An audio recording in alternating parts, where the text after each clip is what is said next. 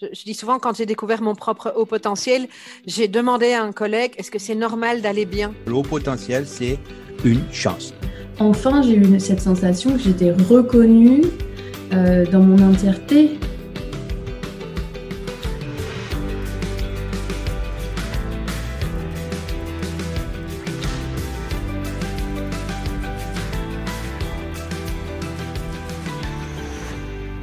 Chers auditeurs et auditrices et bienvenue sur Heureux et Surdoué. Ce podcast est né d'une idée simple, celle de raconter des histoires de personnes qui ont découvert leur haut potentiel et en ont fait une force, ou tout du moins se sont appropriés cette nouvelle version d'eux-mêmes. Ici, pas de vérité absolue ni de recette miracle, mais vous écouterez des entretiens positifs, optimistes et authentiques. Soyez libre de prendre ce qui vous fait du bien et de laisser le reste. Aujourd'hui, je vous propose d'écouter la seconde partie de mon échange avec Mathieu Play.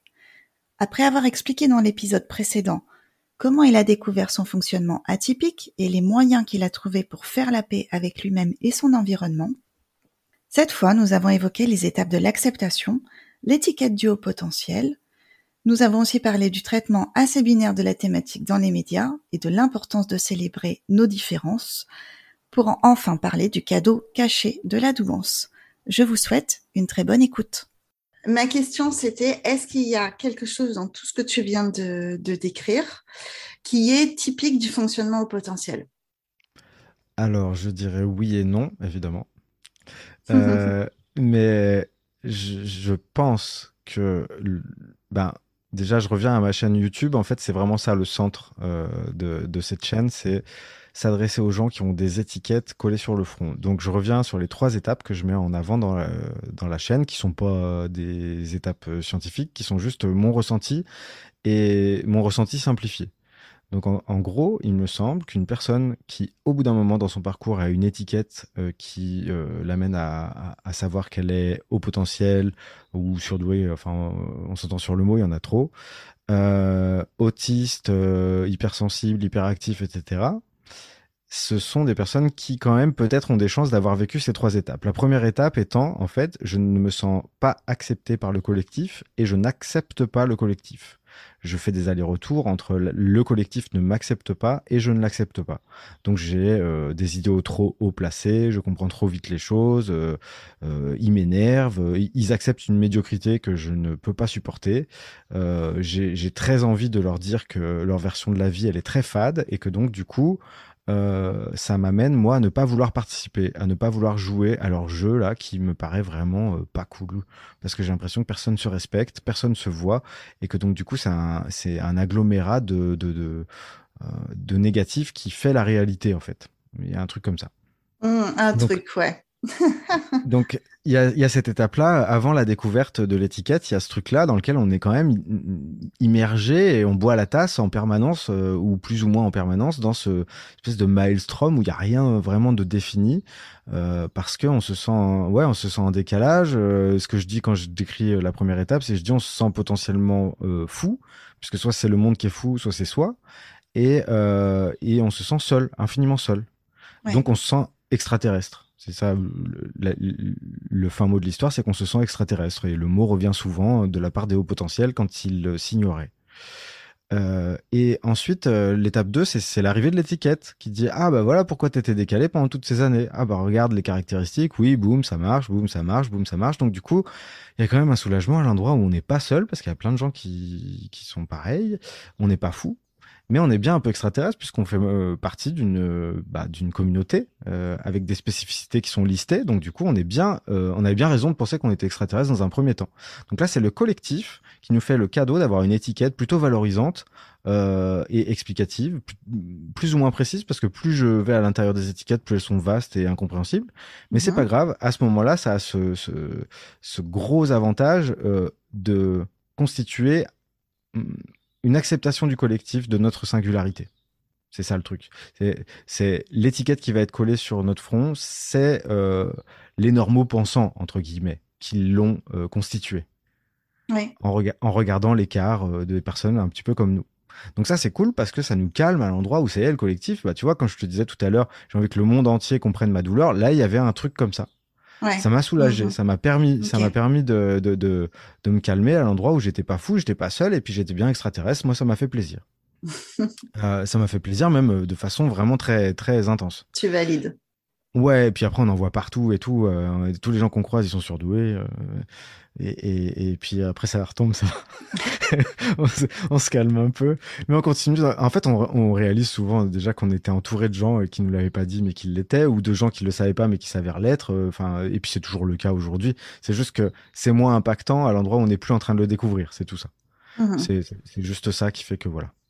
Et la troisième étape, c'est celle qui m'intéresse le plus, c'est celle où on transcende l'étiquette et on se dit bah tiens, j'ai plus besoin d'être un extraterrestre ou alors je vais amener mon extraterrestre à devenir un humain enfin parce que depuis le début c'est ça qui pose problème c'est de faire partie de ce, de ce troupeau là euh, qui nous paraît vraiment euh, méprisable par ses par ses rituels par sa façon de se comprendre de pas se comprendre de s'organiser de pas s'organiser de de, de, de, de, se faire des demi-places là et puis de, de, mal s'aimer ouais. Mhm. voilà, de mal se considérer, de préparer des boîtes euh, pour euh, pour cadrer tout, etc. Et c'est compliqué, quoi. On se sent pas reconnu. Bon bah là, ça y est, le collectif a fait un pas vers moi en disant t'es surdoué. Ok, donc là je vais pouvoir aller faire un pas vers le collectif en disant je suis humain. Et à ce moment-là, voilà, ça, ça fait du bien. Donc du coup, la chaîne, elle, elle, euh, euh, elle essaye de mettre euh, en la personne des invités des éclairages différents de ces trois étapes-là pour chacun d'entre eux. Et Mhm. ça, ça varie vraiment d'une fois sur l'autre, et ça permet de rencontrer des parcours qui sont euh, très différents, euh, des étiquettes qui sont pas les mêmes, et pourtant cette mécanique derrière qui est toujours un petit peu sensée, quoi, euh, qui amène toujours à, à cer- à une construction du récit de la personne pour euh, arriver à cette sérénité. Donc les invités que je brigue sur la chaîne sont, à mon sens, des extraterrestres et des humains flamboyants. C'est ça le critère. Mais c'est pour moi, c'est subjectif. C'est moi qui, moi qui décide d'aller vers ces personnes-là. Ok. Et donc, la phase dont tu parlais tout à l'heure avec euh, ces allers-retours entre les deux Oui. extrêmes, les ressentis euh, qui sont associés, euh, tu les situes dans la première phase? Je pense qu'ils sont toujours là, mais dans, dans l'intensité et l'amplitude qu'ils peuvent avoir, je pense qu'ils sont spécifiques à la, à la première étape, oui. Mais c'est mon vécu. Je pense que euh, il y a des gens pour qui c'est beaucoup plus simultané. Moi, je les ai vécus séparément. Euh, mais là, il y a des personnes qui, une fois qu'ils connaissent leur étiquette, ça leur règle pas vraiment les choses. Euh. Tu as dû en avoir, hein, j'imagine, dans les entretiens que tu as déjà menés, des personnes qui vont rester pendant un moment dubitatif, ne pas croire le truc, Ouais. euh, être en refus de ce qui leur est proposé, euh, parce que peut-être l'étape l'étape 1, euh, faut, faut, enfin moi je crois que l'humain a cette faculté de rendre euh, viable énergétiquement toutes les situations. C'est-à-dire que si ton étape 1, elle dure, euh, ben, comme moi, 32 ans, on peut avoir la tentation de rester dans cette dynamique parce qu'on la connaît bien. Euh, qu'on la maîtrise et on sait euh, qu'on est en colère, qu'on est triste, que les gens qui nous connaissent nous connaissent comme étant en colère et triste, Mm. en retrait, euh, euh, avec euh, voilà une, une certaine intelligence, euh, une subtilité euh, qui est un- parfois gênante, parfois précieuse. Euh, tout dépend, voilà, tout dépend des contextes. Et on peut vouloir rester à l'endroit où on veut pas s'abandonner dans cette cette nouvelle version de nous nous fait peur en fait parce que on a peut-être plus, je sais pas, on il doit y avoir des doutes à ce moment-là. Moi, j'ai pas eu de doute parce que ça m'a transpercé, euh, donc c'était corporel. Ouais. Euh, mais j'ai eu cette chance-là. euh, je pense que j'étais mûr, quoi. Même si je m'en suis pas rendu compte. Et aussi le fait, comme tu disais tout à l'heure, que c'est pas non plus très très clair. C'est-à-dire, effectivement, tu as l'étiquette, tu as le message, Oui. mais euh, le, le contenu, euh, il reste quand même très très vague. Et puis en plus, Bien sûr. euh, Mais justement, c'est il pour y a ça que je plein te de dis qu'on- paradoxes, il y a plein de contradictions. Je, je suis tombé sur les paradoxes et les contradictions une fois que le corps avait déjà dit oui. Et en fait, le changement que ça a provoqué, c'est pas que je suis surdoué, c'est pas du tout que je suis surdoué le changement. C'est que le fait de le savoir, ça a provoqué quelque chose corporellement qui m'a autorisé.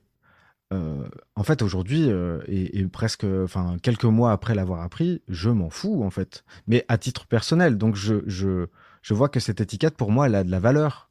euh, parce qu'elle m'a permis de passer à travers un sas. Donc, je vais pas dire il faut l'annuler maintenant que moi, je l'ai eu.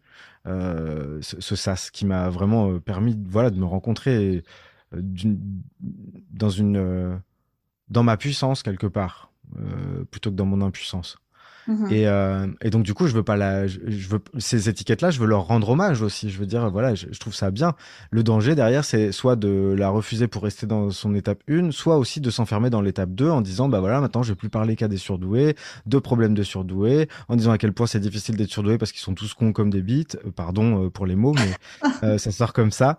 Et, et, et donc du coup, il y a vraiment ce truc-là de dire, mais parce que parce que ouais sur, sur les sur les forums qui regroupent les personnes qui viennent de le découvrir, c'est souvent cette énergie là. Alors bah c'est utile d'avoir cette phase là, je pense. J'ai pas envie de dire c'est nul. J'ai envie de dire j'espère que pour euh, j'espère que pour la plupart des gens cette phase là n'est pas euh, vitale trop longtemps. Parce que je, je pense que si on rend ça confortable à cet endroit-là, ben peut-être on se coupe euh, de la possibilité d'aller vers l'humanité, ce qui me semble être le plus apaisant au final. Mais c'est encore une fois que mon point de vue.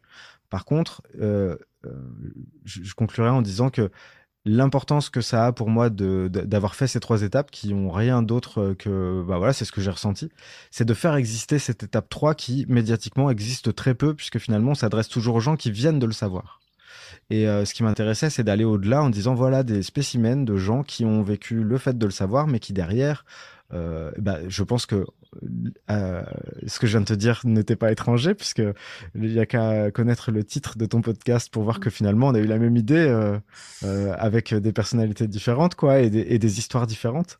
Mais c'est vraiment d'appuyer sur le fait que derrière il peut y avoir autre chose encore. Ouais. C'est pas le c'est pas le bout du chemin, c'est un, c'est un moyen. Ah non, pas du tout, pas du tout. Non, moi, ce qui s'est passé, c'est que en fait, quand euh, effectivement il y a eu ce soulagement euh, dont tu parlais, moi, je, je l'ai, j'ai passé, j'ai ressenti exactement la même chose. Ça, ça, a été très, très, très, très fort, mais ça a été aussi euh, très, pour moi, c'est très vite quelque chose de positif, comme si, voilà, enfin, j'allais pouvoir effectivement sortir de ce marasme-là, de cette étape 1 et passer à autre chose de ma vie.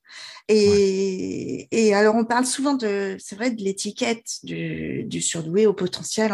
C'est vrai qu'on s'en fout, mais, mais moi, ce que j'ai ressenti surtout, c'est qui, qui ne m'allait pas du tout, que je, je refusais à bloc, c'était l'étiquette du, euh, bah, puisque tu es ça, tu vas forcément vivre ça, ressentir ça, tu vas forcément souffrir, tu vas forcément euh, être incomprise, tu vas forcément avoir des difficultés avec les autres.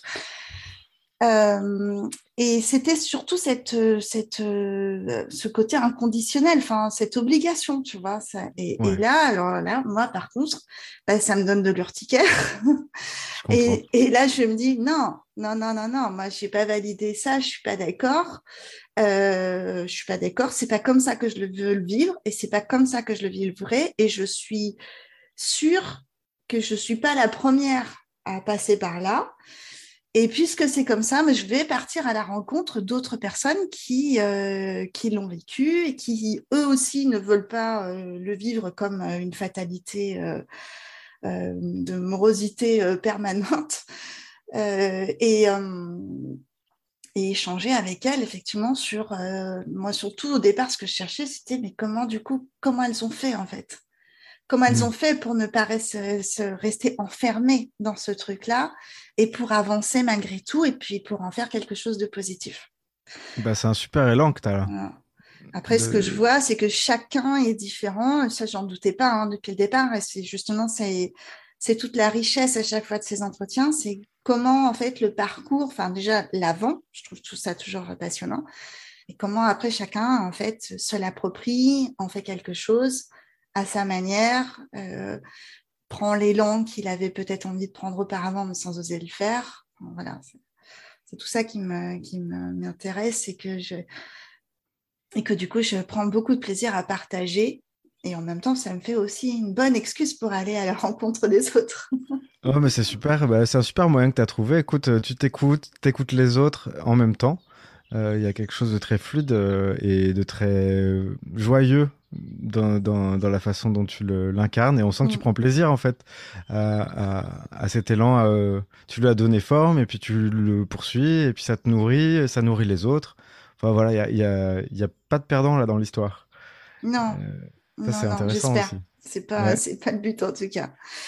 Et justement, j'avais euh, j'avais une toute petite liste de questions parce qu'on voulait quelque chose d'assez fluide, mais euh, j'avais quand même noté euh, et espérer bénéficier de tes compétences par rapport à justement les difficultés qui sont qu'on attribue habituellement au potentiel. Est-ce que est-ce qu'elles existent vraiment? Est-ce qu'il y en a qui sont liées uniquement au potentiel? Est-ce qu'il y a un tri à faire? C'est quoi ton avis par rapport à ça? Alors déjà, je commencerai par dire que pour que l'étiquette existe, il faut qu'elle soit objectivée. Il faut qu'elle soit cadrée, ou du moins qu'on ait l'impression qu'elle le soit.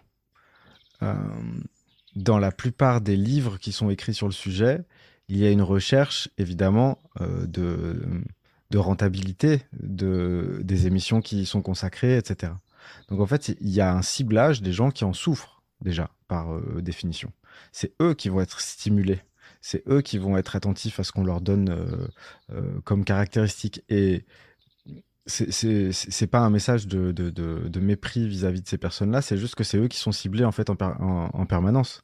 Le, mhm. si on faisait un cercle, le centre du cercle, c'est ça.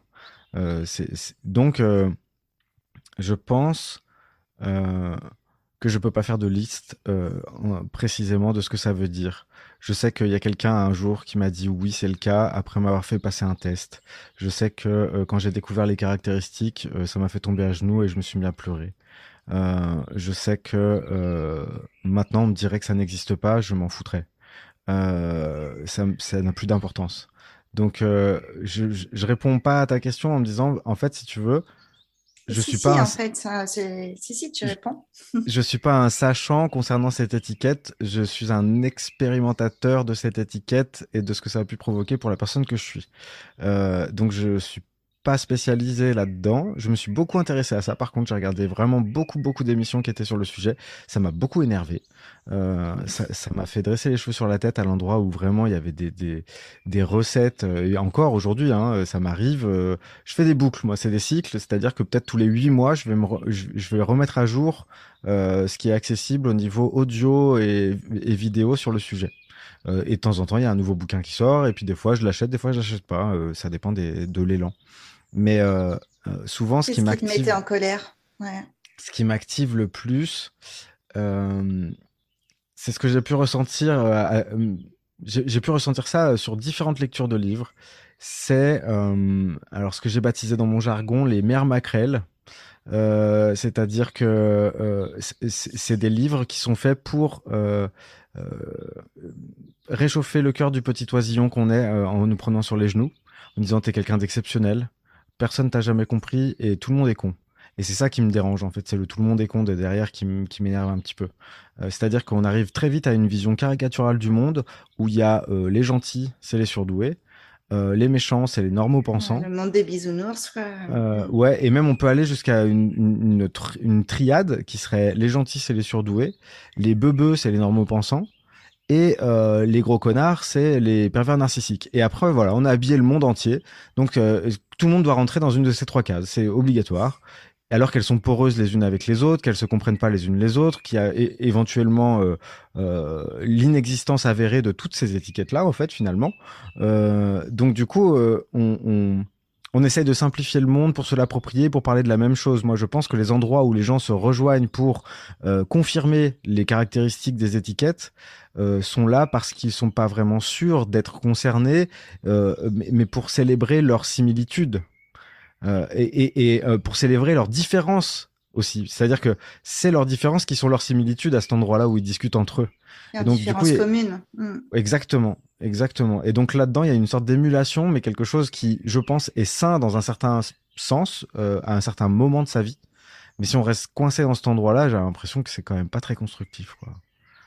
Et c'est ce qui attire le plus. Euh, c'est ce qui génère le plus de flux, en fait. C'est ces endroits-là c'est eux qui vont être vivants parce que les personnes qui se cherchent mais qui savent pas ce que c'est, ils seront pas, euh, ne seront pas là. Et mhm. ceux qui ont, qui ont déjà un équilibre personnel, ils sont plus en train de chercher des. Donc c'est vraiment cet endroit-là en fait qui est le, le, centre du cercle, comme je disais tout à l'heure, de façon très logique et à la fois très frustrante. Oui, mais c'est aussi l'endroit le plus euh, tumultueux, je pense parce que c'est là où il y a le plus de paradoxes, c'est là où il y a le plus d'intensité aussi, dans les, des fois dans les échanges, que ce soit dans le bon comme dans le mauvais. Mm. Et euh, c'est là aussi où il y a le plus de remise en question. Et euh, et, en fait, ça peut être épuisant, cette remise en question permanente. Parce que c'est aussi la matière dont se servent, qui, qui, va servir régulièrement dans la presse pour dire que euh, enfin voilà, pour remettre en question euh, le, effectivement l'existence de, cette différence. Euh. Bah, on, vit, on vit quand même un moment merveilleux où, où les gens qui sont concernés par les sujets peuvent prendre la parole. Euh, donc il y a ce premier sas qui est celui du média euh, qui va prendre le sujet, qui va en fait en faire une caricature. Il y a qu'à regarder la série HPI pour s'en convaincre. Hein. Mm. Euh, et, et, tout ce qui va concerner l'autisme, c'est la même chose. En fait, là en ce moment, il y a énormément de gens qui, comme toi, comme moi, ont décidé de témoigner aussi à la première personne, même si c'est à travers le, la rencontre d'autres personnes qui sont aussi en train de parler à la première personne, euh, du fait d'être concerné et donc de faire un témoignage subjectif. Mais là, ça change tout. C'est-à-dire que la subjectivité, c'est vraiment le vécu de la personne et elle peut nous l'amener avec son, son éclairage à elle. Et en fait, elle fait de mal à personne en disant ce qui lui est arrivé. Euh, et elle, elle dicte pas des règles que tout le monde devrait suivre, euh, sinon il n'est pas euh, de la famille, quoi. Et, je pense que dans ces endroits-là que tu cites, il y a beaucoup d'intensité parce qu'il y a notamment la volonté de s'identifier à la même chose. Donc du coup, s'il y a quelqu'un qui dit quelque chose de différent et se faire tomber sur le paletot, parce que c'est le phénomène de bouc émissaire, ça va faire que le groupe se fédère autour de la personne qui vient de dissonner là. Et lui, on va, euh, lui, on va aller le chercher, on va aller le pourrir un petit peu. Mais ça fait que tout le monde euh, dans cette opération se sent d'autant plus soudé dans ses similitudes. Donc mm-hmm. c'est assez parfait dans un sens, mais bon. Euh, oui, mais alors je ne parle pas à titre personnel, mais bon, pour l'avoir partagé avec, euh, avec euh, des proches, c'est aussi un endroit qui peut, de, c'est l'endroit de tous les dangers parce que effectivement, celui qui se fait tomber sur le paletot, mmh. pour peu que tu viennes de découvrir ça et que tu sois encore dans une voilà, dans les balbutiements du début où tu te sens un peu fragile et que tu viens chercher des réponses à tes questions, ben, ça, peut, ça peut être difficile. Ouais. Oui, oui. Bah, disons que à cet endroit-là, moi, j'aurais tendance à avoir plusieurs euh, réalités. Celle que tu viens d'énoncer, qui est vraie, euh, que je contredis pas, et que j'étofferais en disant simplement la personne à cet endroit-là, elle va pouvoir vérifier, parce qu'elle a peut-être besoin de le vérifier, qu'elle est encore une fois le mouton noir, même à l'intérieur de son troupeau et parce qu'elle a toujours eu l'impression de l'être et que c'est tellement précieux pour elle de le vérifier parce que c'est devenu vital de le vérifier parce que c'est là où il y a le plus d'énergie qui arrive chez elle que du coup là elle le fait et elle est finalement c'est dramatique dans la forme que ça prend. Mais mhm. dans le fond elle est en train de prendre énormément euh, d'énergie parce qu'elle se confirme qu'elle est bien elle et qu'elle n'a pas changé. Voilà c'est comme ça que je le verrai moi. Ouais, ouais. oui il y a une sorte de rejouer quelque chose en fait euh, qu'elle connaissait auparavant. Ouais oui, souvent on est identifié à des, à, des choses. Euh, bien souvent, on vérifie qu'on est bien celui qu'on a vendu aux autres. Donc on leur revend encore la même chose pour vérifier que c'est bien toujours le cas. Parce qu'imagine à un moment donné, si tu as vécu drame sur drame et à un moment donné tout sourit, mais tu vas perdre tes amis, tu vas perdre la façon dont les gens te... C'est un gros challenge. Euh, on discutait de ça l'autre jour avec des amis. Euh, gagner 200 millions, on a tous envie de dire oui sans réfléchir.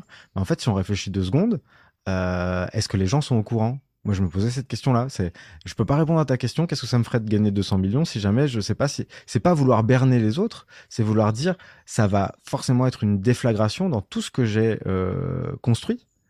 Euh, ça va être une déflagration dans tous les rapports que j'ai.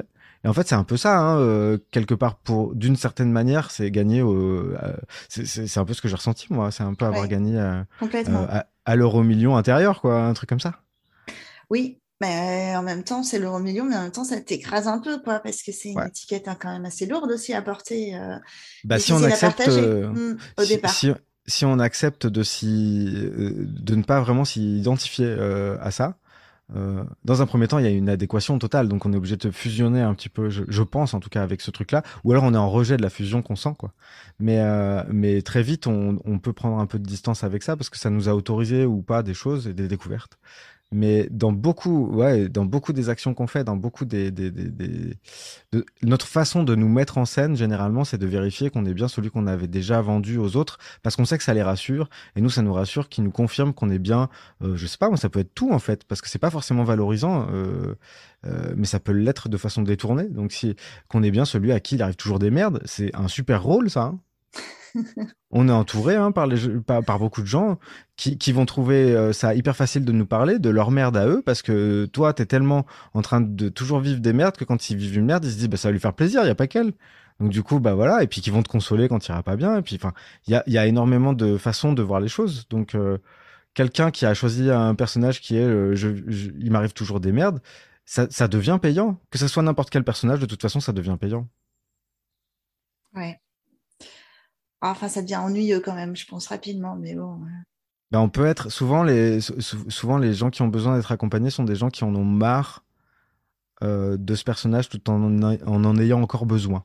Ils sont, ils sont dans, ces, dans ce, ce, chevauchement euh, de la vie où ils se disent j'en ai marre de jouer toujours la même chose.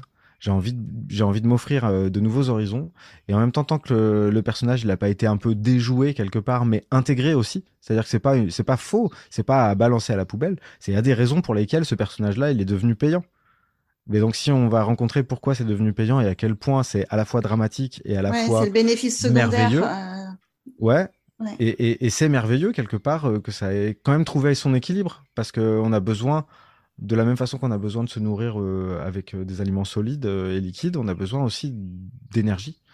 Et on, est arrivé, tous ceux qui sont debout aujourd'hui ont trouvé de quoi se nourrir énergétiquement d'une façon ou d'une autre peu importe en fait par quel moyen, ils ont trouvé donc ils sont comme l'eau euh, qui s'infiltre un peu dans tout ce qui... Euh, il y a ce truc-là, cette faculté qu'on a tous, euh, cette intelligence qu'on a tous à rendre viable n'importe quelle montagne qui a pic qu'on arrive à pousser quand même, comme, comme les fleurs qu'on voit dans le béton et tout ça. On est pareil, je trouve. Mmh. Ok, c'est beau. bah, je trouve aussi. Mathieu, c'est du coup, il y a une question qui me vient euh, comme ça à l'esprit, c'est euh, moi j'ai ma petite idée sur la chose, mais euh, j'aimerais avoir ton avis de c'est quoi le cadeau en fait de, de la douance? Eh ben, il me semble que je vais aller dans le sens que j'ai déjà cité tout à l'heure, mais pour moi le cadeau c'est le pas en avant que ça constitue dans le fait que le collectif a quand même ouvert des brèches pour que les brebis galeuses puissent intégrer d'autres troupeaux. Euh, donc c'est une entrée dans le collectif pour moi. Euh, c'est ça le cadeau. Je suis légitime. Euh, en, je suis légitime en tant que membre d'un collectif. Ça, ça donne ça, vraiment, pour moi. Ok ça t'autorise en fait à intégrer un, groupe? Ouais, et, de façon officielle. De façon officielle, sur le moment en tout cas. Après, on gratte, on voit qu'effectivement, il y a euh, des critères qui sont pas toujours les mêmes, euh, des, zones d'ombre entre l'autisme et, le, et, la douance, entre l'hypersensibilité et la douance, entre l'hypersensibilité et l'autisme. Il y, a énormément de zones mm-hmm. d'ombre. Mais sur le moment, de façon officielle, il y a un tampon qui vient de nous euh, arriver dessus en disant conforme à quelque chose quand même. Apte à quelque chose quand même, reconnu comme étant. Et euh, c'est ça le cadeau, je crois. Donc, contrairement aux idées reçues, alors pour moi, enfin, ça, va dans le sens de tout ce que tu as dit, mais euh, je, enfin, je reviens justement à, Carlos Tinoco, mais euh, il avait dit dans une des conférences, alors moi j'ai découvert ça au mois d'octobre et euh, juste à ce moment-là, j'ai découvert aussi Nathalie Alstine et ce qu'elle fait en fait chaque, chaque automne. Et donc, elle recevait Carlos en tant qu'invité. Et il avait dit une phrase que moi j'avais notée, c'était le véritable cadeau de la douance, c'est pas l'intelligence, et donc, voilà, bah, déjà, là, il y a un gros morceau de, il y a une grosse information de lâcher, euh, tu vois, parce que c'est pas ce que je pense, ce que pense euh, et ce qu'on peut penser, ce que moi-même je pensais d'ailleurs euh, avant de m'intéresser davantage à ce sujet. mais en fait, c'est la liberté. Ouais. Et la liberté, ben, la liberté, voilà, la liberté d'être soi, la liberté de réussir ce que tu as envie de réussir, d'aller vers ce qui t'intéresse. Donc, euh, c'est pas rien, c'est beaucoup et, euh, et c'est puissant. Mais bah, c'est pas du tout là où on pense que c'est, en fait. Tu vois, c'est aussi une grosse surprise. Ouais, ouais c'est super parce que je suis bien d'accord avec ça. Euh, je dirais, dans ce que j'ai annoncé en étape 1, il y a l'impossibilité d'appartenir au collectif donc d'être conforme aux attentes et, à la compréhension des codes, au fait de fonctionner, de ne pas dysfonctionner en tout cas, mm-hmm. au sein du groupe et le fait que le groupe n'est pas comme nous. Il y a les deux, il y a, cette lutte de dire je ne suis pas comme vous et vous n'êtes pas comme moi. Mais c'est pas la même, je trouve. C'est la même, mais c'est les deux faces de, de, de, de la même médaille. Euh, il y a ce truc-là de dire vous ne m'acceptez pas et je ne vous accepte pas. Il y a un truc comme ça. Vous devriez tous être comme moi ou je devrais être comme vous, mais il y a ni l'un ni l'autre qui fonctionne. Et c'est pour ça que je pense que la liberté, c'est cette porte que ça ouvre dans l'endroit où le collectif dit allez, t'as une porte, vas-y, regarde. Et, et vas-y, essaye voir ce que ça donne. Ouais, c'est vrai. Et c'est tellement ancré en nous, en fait, ce besoin d'être euh, d'être accepté, mm. euh, que effectivement, je, pense que moi, c'est ça qui s'est joué, c'est que ça prend toute, enfin, ça prend pas toute, peut-être pas toute, mais énormément une grosse quantité d'énergie euh, quand tu es dans la lutte de, ce, de, de ces allers-retours qu'on disait au départ. Euh, pour euh, je suis acceptée, je suis pas acceptée avec euh, toutes les émotions que ça peut brasser en fait derrière.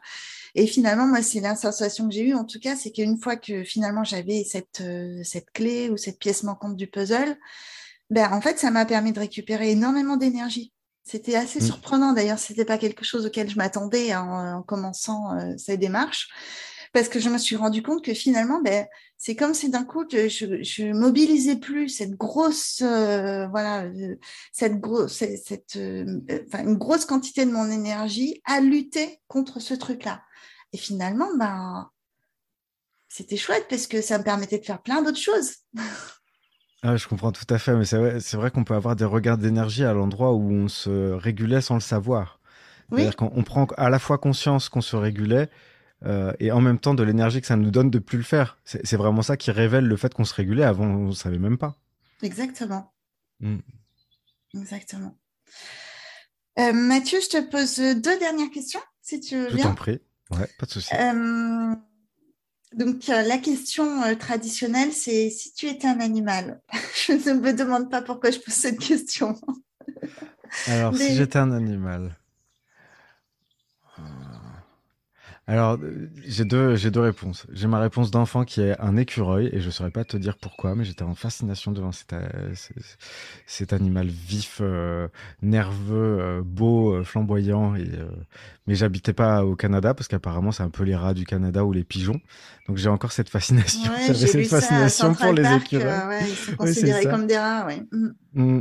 Et, donc c'était ça ma réponse d'enfant. Et aujourd'hui euh, pour, pour aller dans le sujet parce qu'en fait finalement euh, j'en suis un déjà d'animal a priori. Mais pour répondre quand même à la question ce serait l'ornithorynque qui pourrait rester dans le truc parce que c'est ça, ça, fout tout en l'air les catégories. C'est-à-dire que les biologistes ils arrêtent pas de le changer de, de, de, de case parce qu'ils n'arrivent pas quoi. C'est et donc c'est c'est une sacrée liberté euh, qui est incarné par ce, ce, truc qui défie toutes les cases en fait. Et donc, euh, ça me va, l'ornithorynque. Tu l'as peut-être déjà eu, j'imagine. Parce que Jamais. Alors là, puis alors je m'attendais pas à cette réponse-là. Non, non, non, non, du tout. Du tout. C'est à la fois original et en même temps hyper logique. Je comprends. Euh, bah, au lieu d'appeler ça les, au lieu d'appeler ça les zèbres, moi, si j'avais, si j'avais eu, euh, si j'écrivais mon livre pour changer le mot et dire j'ai redécouvert le truc, je dirais l'ornithorynque. Ah ouais, ouais. J'aurais pas appelé ça les zèbres non plus, mais bon. Euh, moi, j'avais plutôt l'impression d'être soit, soit un extraterrestre, soit un caméléon, mais pas, pas un zèbre, certainement pas. Mais tu vois, dans ces, deux, dans ces deux appellations, on retrouve bien où est-ce qu'on disait, c'est-à-dire euh, l'extraterrestre, il sent que le collectif euh, lui ressemble pas, et puis euh, le caméléon, c'est celui qui essaye. Ouais, qui se suradapte. Ouais, ouais. Ok. Et est-ce que est-ce qu'il y a une question que je t'ai pas posée que tu voudrais que je te pose? Mmh. Je, pose cette question des fois dans les interviews et je, et je sais que j'aime bien la poser parce qu'à ce moment-là, il y a les yeux qui se lèvent et il y a euh, mince, j'avais pas prévu le coup. Il n'y a pas d'obligation. Euh, qu'est-ce que je pourrais. Non, euh, bah déjà, déjà, moi, je tiens à souligner justement le fait que j'avais pas d'attente particulière en fait, et je m'étais pas vraiment préparé à ce qu'on allait se dire, et donc du coup, je pense que j'ai pas de questions que j'aurais aimé que tu me poses en dehors de celles qui se sont posées et auxquelles on a répondu du mieux possible, spontanément, et ça me va tout à fait. Ouais. Est-ce que tu as un message de fin, un mot de la fin que tu voudrais dire, quelque chose euh... Je dis toujours quelque chose qui tient à cœur, quelque chose qui est important pour toi. Eh ben, euh, soyez doux avec vous de la façon euh, dont vous pourriez l'être pour un ami. Euh, soyez doux avec vous de cette façon-là, soyez soutenant envers vous-même de cette façon-là. J'invente pas cette façon de parler, mais je trouve ça hyper, hyper important d'avoir cette douceur-là et, et de s'accorder ce qu'on accorderait à un ami. Voilà. Ok. Merci Mathieu. Merci, beaucoup, pour cet échange. À bientôt. À bientôt. J'espère que vous avez apprécié cet épisode et qu'il vous aidera à accepter votre propre singularité. Si tel est le cas, je vous invite à commenter, à noter le podcast dans votre application préférée pour l'aider à se diffuser largement et à partager peut-être auprès de celles et ceux qui pourraient en avoir besoin. Vous pouvez également vous abonner pour rester informé des prochaines diffusions. Je vous retrouve le mois prochain avec un autre Mathieu pour un nouvel épisode très différent et une autre histoire de HPI. Prenez bien soin de vous et à bientôt.